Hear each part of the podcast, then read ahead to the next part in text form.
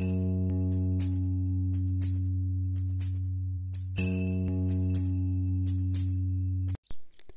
de mon dernier live euh, sur euh, TikTok, on a évoqué euh, plusieurs sujets, dont le fait de, travailler sur la confiance en soi qui est un vaste sujet. Et avant de commencer vraiment à développer le sujet de la confiance en soi, j'ai proposé à ceux qui étaient avec moi en live de me donner leurs qualités parce que euh, la confiance en soi, ça commence aussi par la dévalorisation de soi.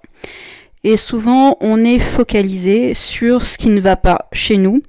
Nous sommes focalisés sur nos défauts et nous oublions complètement nos qualités. Et dès qu'il va nous arriver quelque chose de négatif, la confiance en nous va complètement baisser et chavirer, surtout si on est focalisé sur nos défauts on va se culpabiliser, on va euh, s'infliger euh, une persécution émotionnelle, euh, mentale, en, se disant et en se rabâchant que de toute façon nous sommes bons à rien.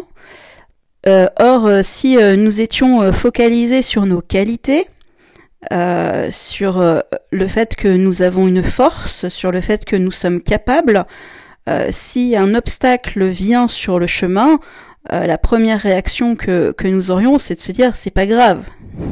C'est vraiment pas grave puisque j'ai les ressources nécessaires pour aller au-delà de cet obstacle.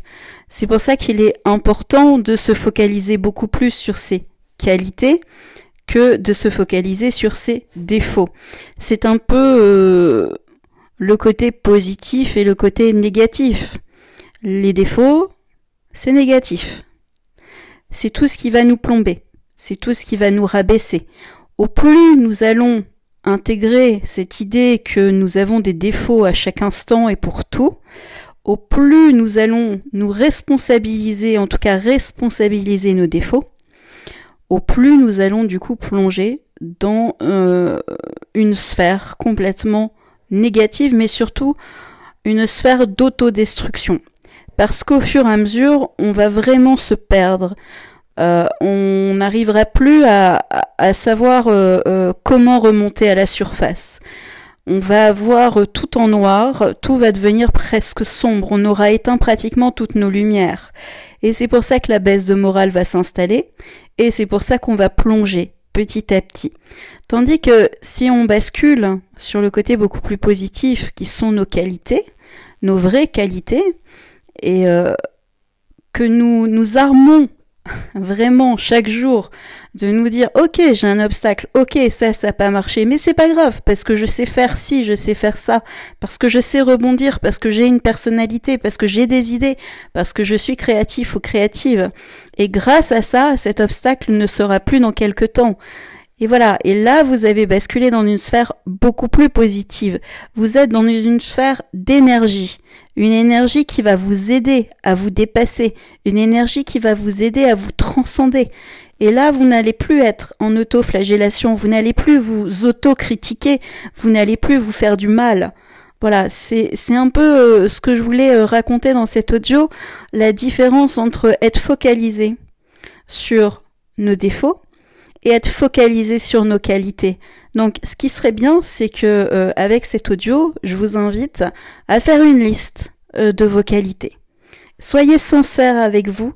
Et euh, petit à petit, je vais vous faire d'autres audios qui vont vous aider chaque jour à avancer et à voir le plus positif dans votre vie.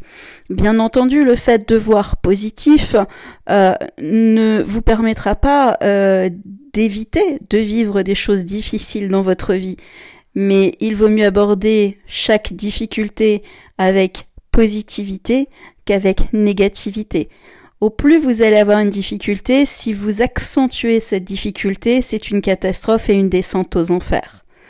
Au plus vous allez amoindrir cette difficulté et trouver les ressources positives nécessaires en vous, plus votre obstacle se dépassera vite, plus vous rebondirez et plus vous pourrez trouver votre nouveau chemin. Voilà, je vous laisse méditer sur ces quelques mots et je vous laisse et je vous invite surtout à faire votre liste de vos qualités. Et si vous le souhaitez, pour ceux qui ont euh, TikTok ou Instagram, je vous demande de, vous, de me rejoindre sur euh, Haute Positive. C'est le même pseudo sur Insta et sur TikTok. Et dites-moi si vous avez fait votre liste. Et pareil sur YouTube. Dites-moi si vous avez fait votre liste. Euh, et on va en discuter après et on fera d'autres audios sur ce sujet.